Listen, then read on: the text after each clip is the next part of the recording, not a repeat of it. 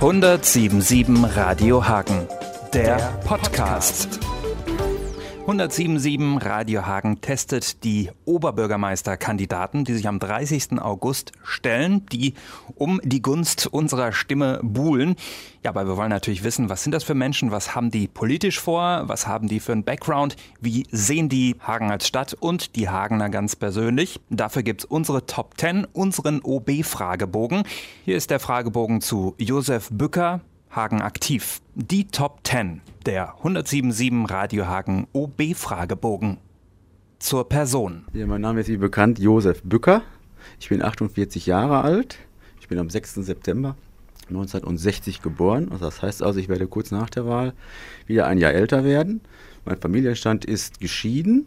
Ich bin seit zehn Jahren fest liiert mit einer Lebenspartnerin. Mein Sohn ist 25 Jahre alt aus erster Ehe.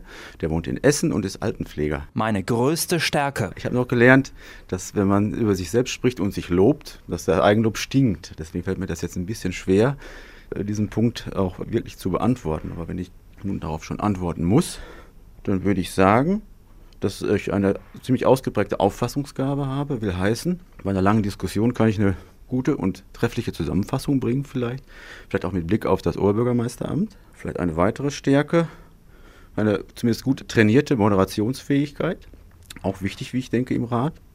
Und das Dritte, vielleicht, ich kann ziemlich gut mit Texten umgehen, Texte selber formulieren. Ich habe Bücher geschrieben. Ich denke, dass da auch ein Talent ist. Meine größte Schwäche. Ja, die größte Schwäche, ich blicke dann auch immer ein bisschen wiederum auf das Amt des Oberbürgermeisters, ist vielleicht die etwas starke Empfindsamkeit oder Empfindlichkeit, die ich mir selbst attestieren muss. Will dann heißen, wenn ich mich durchsetzen muss und ich bekomme sozusagen harte Bandagen, dann habe ich daran gut zu kämpfen, gut zu knacken und vielleicht verliere ich dadurch die eine oder andere Minute, wo ich hätte etwas schneller reagieren können. Ich muss da also cooler werden. Ich weiß nicht, ob mir das gelingt.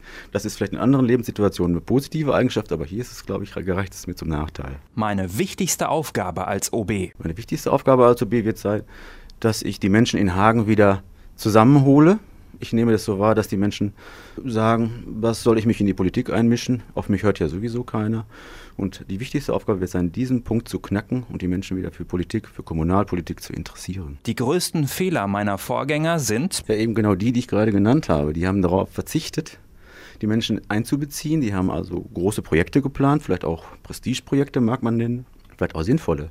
Aber sie haben vermieden oder vergessen, ich denke eher vermieden, die Bürgerschaft vorher zu fragen, ob sie die denn auch wirklich so wollen. Und wenn sie das getan hätten, denke ich mal, wären wir heute auch ein ganzes Stück anders. Stimmt, wir heute ein bisschen besser da. Hagen ist schön, weil? Richtig, Hagen ist sehr schön. Und zwar ist sehr, da wird sicherlich auch jeder das Gleiche gesagt haben, weil Hagen ist sehr viel grün. 42 Prozent Waldfläche haben wir. Wir haben vier große Flüsse, Leider, muss ich sagen, wird dieses Fund überhaupt, nur, wenn nur sehr wenig genutzt in Hagen. Da könnte man viel mehr rausmachen. Aber wie gesagt, an diesen Stellen ist Hagen wirklich sehr schön. An Hagen stört mich. Ja, ich bin eigentlich sehr unzufrieden mit der Verkehrssituation in Hagen. Grundsätzlich. Bis zu den Autobahnen, da sind wir super angebunden ist alles in bester Ordnung. Aber sobald man innerhalb sich von Hagen aufhält, geht das Dilemma großartig los.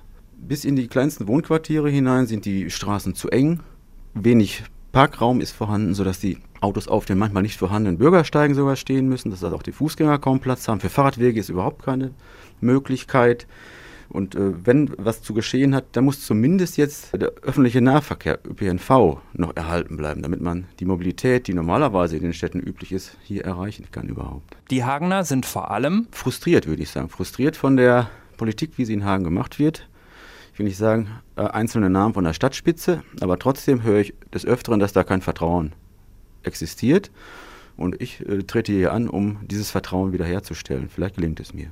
In zehn Jahren ist Hagen? In zehn Jahren ist Hagen viel kleiner. Viel kleiner will heißen, wir haben vielleicht noch 180.000 Einwohner. Der Prozess des Schrumpfens ist also nicht übergangslos zu stoppen.